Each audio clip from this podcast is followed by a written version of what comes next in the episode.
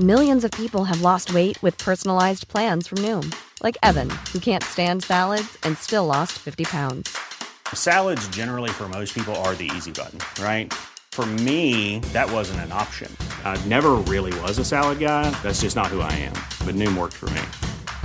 Get your personalized plan today at Noom.com. Real Noom user compensated to provide their story. In four weeks, the typical Noom user can expect to lose one to two pounds per week. Individual results may vary.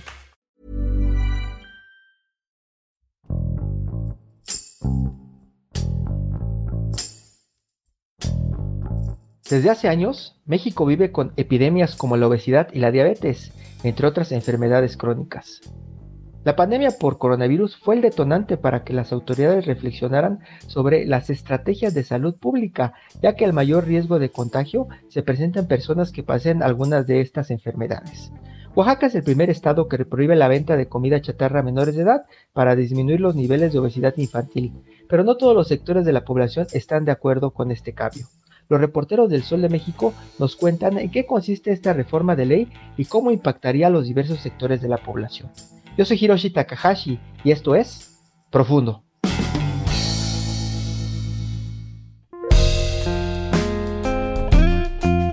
Omar Rivera, editor de República del Sol de México, cuenta cómo Oaxaca se convirtió en el primer estado en prohibir la venta de comida chatarra a menores de edad y la manera en que ha influenciado a otros estados. Oaxaca hizo historia el pasado 5 de agosto al convertirse en el primer estado en prohibir la venta, distribución y obsequio de alimentos y bebidas con alto contenido calórico a menores de edad, situación que se replicó en Tabasco el pasado lunes 17 al aprobar una legislación similar.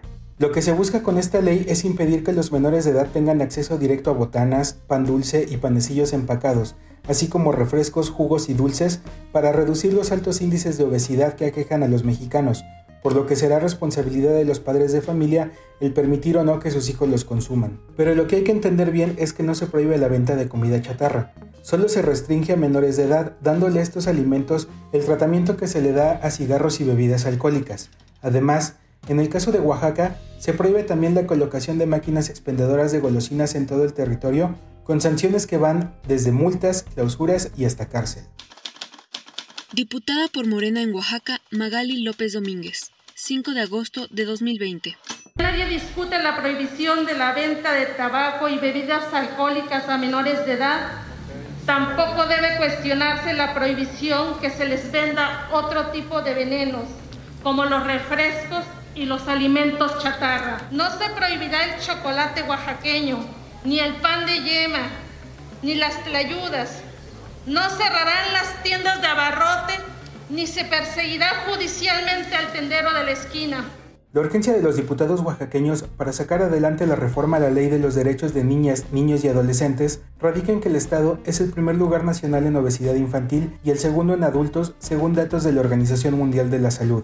Si bien la iniciativa se comenzó a discutir desde hace un año, la pandemia de COVID-19 fue un detonante para aprobarla en estos momentos, debido a que la mayor mortandad por esta enfermedad se da entre las personas que padecen sobrepeso u obesidad, grupo en el que están uno de cada tres niños y adolescentes y al menos 70% de los adultos del país, según el estudio más reciente del Instituto Nacional de Salud Pública.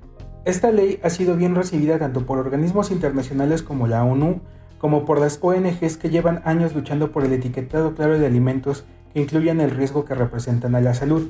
Sin embargo, tanto el sector empresarial como los comerciantes en pequeño han manifestado su rechazo, debido a que pone en riesgo la economía ya de por sí afectada por la crisis que dejó la pandemia. Se estima que en Oaxaca cerca de 60.000 negocios podrían cerrar debido a la caída de sus ingresos. Los principales afectados serán los dueños de tienditas, muchos de ellos personas de la tercera edad y desempleados que recurrieron a la venta de estos productos para sobrellevar la crisis por el COVID-19. También las grandes empresas, sobre todo las embotelladoras de refrescos y las dedicadas al pan empacado, verán afectados sus ingresos, por lo que están llamando a las legislaturas locales a hacer foros de consulta para exponer los motivos sobre lo poco conveniente que resulta esta prohibición para la economía. Una vez que Oaxaca aprobó esta prohibición, inició un efecto dominó por el que Tabasco ya aprobó una ley similar, y al menos una decena de estados como el de México, Aguascalientes, Chihuahua, Hidalgo, Baja California, Guerrero, Querétaro, Sonora, Veracruz y Zacatecas ya preparan iniciativas similares que podrían ser aprobadas antes de que finalice el año.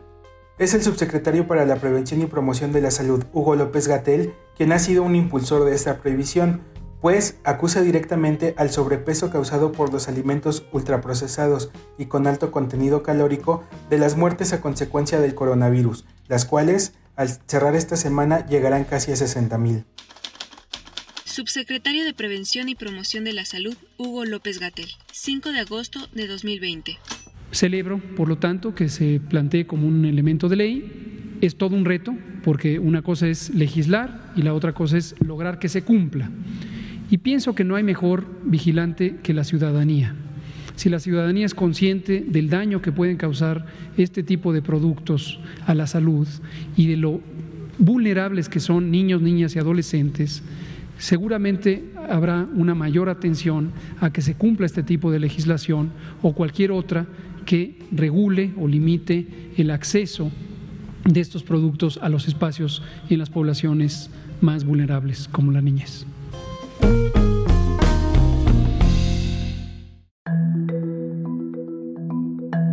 Mario Alavés, coeditor de finanzas del Sol de México, nos explica cuáles serían las implicaciones económicas de la prohibición de venta de comida chatarra a menores de edad. El año pasado, el valor de los alimentos envasados con alto contenido calórico y las bebidas azucaradas, es decir, la comida chatarra, rozó los 700 mil millones de pesos, según datos del Instituto Nacional de Estadística y Geografía, con este dinero se podrían construir cuatro refinerías como la que pretende elaborar el gobierno federal en Dos Bocas, Tabasco. El mismo organismo señala que la industria de alimentos, bebidas y tabaco equivalen a 3.5% del Producto Interno Bruto. Esta industria incluye productos como los dulces, los chocolates, las botanas, los refrescos, las bebidas azucaradas, las galletas, la panadería y las tortillas industrializadas. Pero la Secretaría de Salud y los congresos estatales han emprendido el inicio de un proceso de reformas para prohibir la venta de estos alimentos a menores de edad, así como incrementar los impuestos a los que ya existen para disminuir la venta de estos productos entre la población mexicana, que ocupa el primer lugar mundial en obesidad infantil y el segundo en obesidad general, según datos de la Organización Mundial de la Salud. Subsecretario de Prevención y Promoción de la Salud, Hugo López Gatel. 4 de abril de 2020. Tenemos una población con una salud crónicamente deteriorada. La, magnitud de la epidemia de obesidad, de sobrepeso, de diabetes y con ellas un conjunto de enfermedades crónicas como la hipertensión, que están asociadas con las mismas eh, causas, eh, nos pesa. Literalmente, el sobrepeso nos pesa, la obesidad nos pesa poblacionalmente y hoy enfrentamos una epidemia de COVID con estos estragos eh, prolongados de la, de la, mala alimentación. Sin embargo, el sector privado que se dedica a la elaboración de estos productos y la evidencia de la recaudación del impuesto especial sobre producción y servicios demuestran que incluso con el aumento del precio por el gravamen, el consumo de estos productos no ha detenido su crecimiento. Según el Consejo Mexicano de la Industria de Productos de Consumo, con México, precisó que el alza a los alimentos y bebidas no alcohólicas para desincentivar su consumo es una perspectiva equivocada, toda vez que los mexicanos bebieron 27% más litros de refresco desde que se implementó esta medida por primera vez en 2014. Con México representa 45 grandes empresas productoras de alimentos y bebidas envasadas, entre las que destacan Alpura, Barcel, Bimbo, Danone, Coca-Cola, del Valle, Jumex, Hershey o. Por su parte, la Asociación Nacional de Productores de Refrescos y Aguas Carbonatadas, la AMPRAC, es decir, los fabricantes de refrescos, señalan que desde 2014 las empresas del sector redujeron 11% el contenido calórico de sus productos y se comprometieron a hacer una baja adicional de 20% para 2024. La asociación se pronunció por un diálogo de respeto, sin descalificaciones y declaraciones intencionalmente erróneas que no suman ni abordan el marco multifactorial que representa el problema de prevalencia de obesidad en México. El refresco fue tachado de veneno embotellado según las palabras de Hugo López Gatel, subsecretario de Promoción y Prevención de la Salud. Además, la Confederación Patronal de la República Mexicana aseguró que las reformas para evitar que los niños compren comida de alto contenido calórico es una barrera a la libertad comercial, pues afecta a un sector limitado de productos y no resuelve el problema de la obesidad. El organismo empresarial expresó que dicha medida daña las cadenas de valor, perjudicando principalmente a los sectores más desfavorecidos de la población, sobre todo a aquellos que viven del comercio. Asimismo, la medida aprobada será una barrera a la libertad comercial que incentiva la economía informal.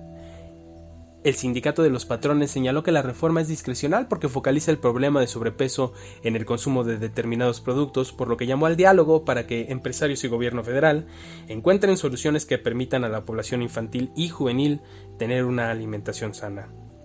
Además, la Alianza Nacional de Pequeños Comerciantes detalló que en el periodo de la pandemia los refrescos fueron el segundo producto más vendido en los últimos seis meses en las tienditas de la esquina. Esto ocurrió a pesar de que el huevo, el refresco, el frijol, el jitomate y el aguacate son los productos que registraron las alzas más importantes en los precios en este periodo, pero esto no impidió que los consumidores siguieran comprando el huevo y el refresco.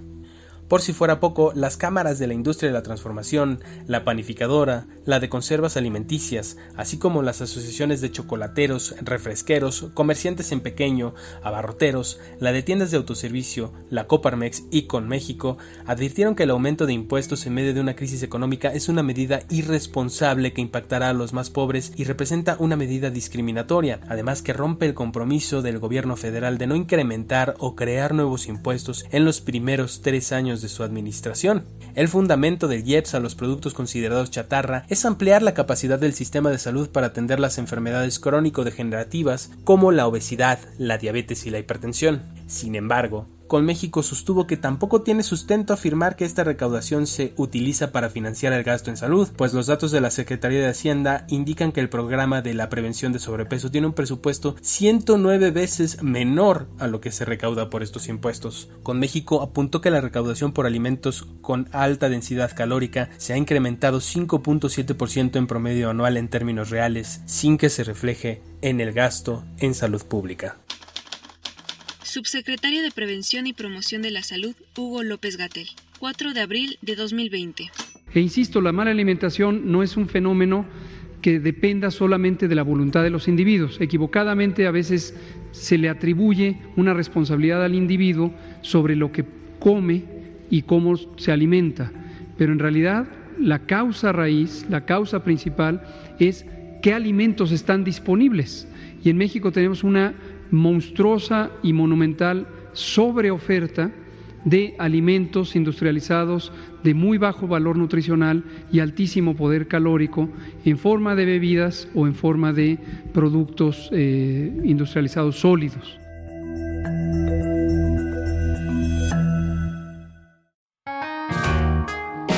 Gabriel Santomila, reportero del Sol de México, detalla ¿Cuáles son los factores políticos y sociales que influyen para que esta ley sea aprobada?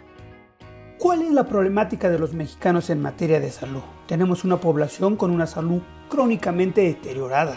La magnitud de la epidemia, de la obesidad, de sobrepeso, de diabetes y con ellas un conjunto de enfermedades crónicas como la hipertensión, todas ellas han destapado una situación delicada que se agravó con la pandemia del COVID-19, que ha cobrado miles de defunciones. Pero ¿dónde surgió el tema de refrescos azucarados y las frituras o la comida chatarra y la iniciativa de prohibirlos como pretexto de estas enfermedades? Bueno, fue el presidente Andrés Manuel López Obrador que anunció en una de sus conferencias mañaneras una campaña amplia e intensa de educación para la salud una campaña para orientar a la población y fomentar la buena alimentación, comer bien.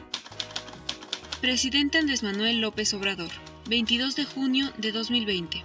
A principios del mes próximo tengamos ya la campaña de orientación nutricional. Esto va a significar mensajes en radio, en televisión, periódicos, en redes sociales, pero también se está contemplando que haya una materia de educación para la salud en la educación formal. Es decir, en los libros de texto se va a educar para eh, la salud. A esta campaña también se sumó el vocero de la pandemia, Hugo López Gatel, pues se considera que el COVID-19 cobra más víctimas en personas con sobrepeso, la obesidad la diabetes y la hipertensión. Y ante esto, ¿cómo reaccionaron los políticos, los diputados y los senadores? Sobre este tema, el Congreso local de Oaxaca reaccionó y prohibió que a los niños, a los menores de edad, se les venda todo tipo de frituras, bebidas y golosinas. Tal prohibición se está convirtiendo en un efecto dominó, ya que otros estados de la República, al menos otros 12, se están sumando para legislar sobre el tema. En la Cámara de Diputados y de Senadores también se han presentado iniciativas para aumentar impuestos a las bebidas saborizadas y a la comida chatarra.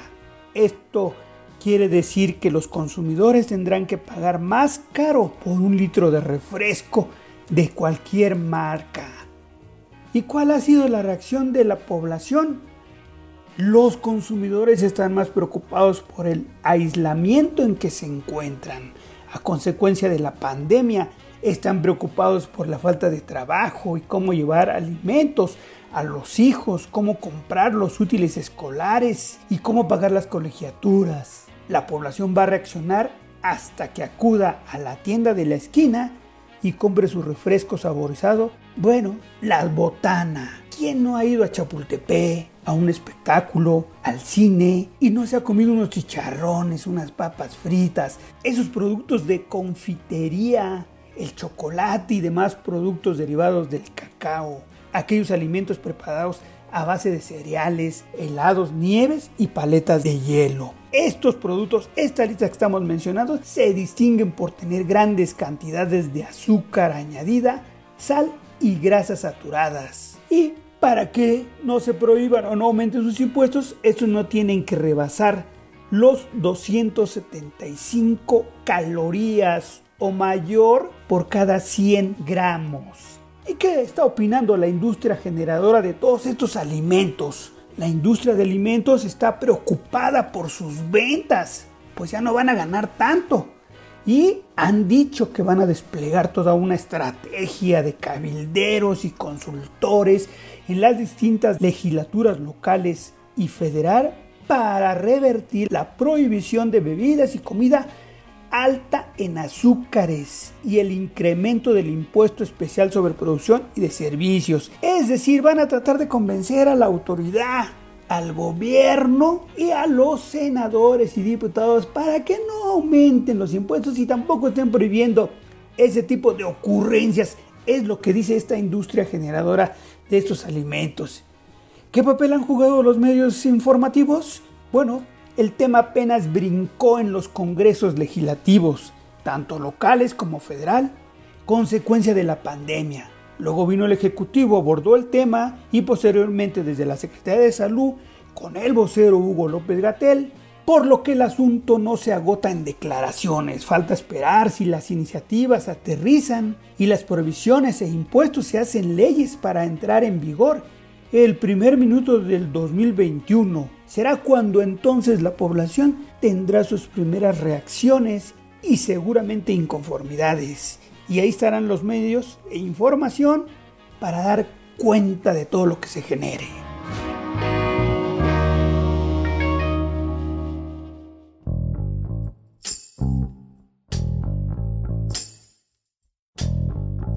Escuchamos a los reporteros del Sol de México, quienes nos explican tanto los argumentos a favor como en contra que existen sobre la propuesta de ley que busca prohibir la venta de alimentos chatarra a los niños.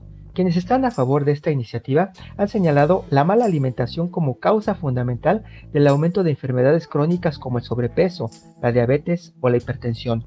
Por eso destacan que es necesario regular la venta de los alimentos y bebidas que afectan a la salud, en especial durante la crisis por el COVID-19. Por otro lado, los opositores a esta reforma aseguran que la prohibición no es la solución. Mencionan que el consumo de estos productos no puede regularse desde las leyes, ya que es un aspecto cultural de la alimentación de los mexicanos. Además, podría afectar la frágil economía del país. Con Oaxaca como ejemplo, otros estados buscan aplicar esta reforma, pero la prohibición no tendrá resultados por sí sola. Debe fomentarse la educación nutricional para que los mexicanos adopten hábitos de alimentación saludables, además de garantizar el acceso a una dieta sana a la población más vulnerable. De esta manera, se podrán disminuir las epidemias que tanto afectan al país. Te invitamos a suscribirte a nuestro podcast a través de las plataformas de Spotify, Apple Podcast y Google Podcast para que no te pierdas ningún episodio. Además puedes seguir todos los podcasts de la OEM a través de nuestro Twitter arroba podcastom. Te recomendamos escuchar Disruptores. Ahí podrás conocer a los emprendedores que han dejado su huella y que dan consejos en diferentes rubros empresariales. Hasta la próxima. Esto es Profundo. Un reporte a fondo de la Organización Editorial Mexicana.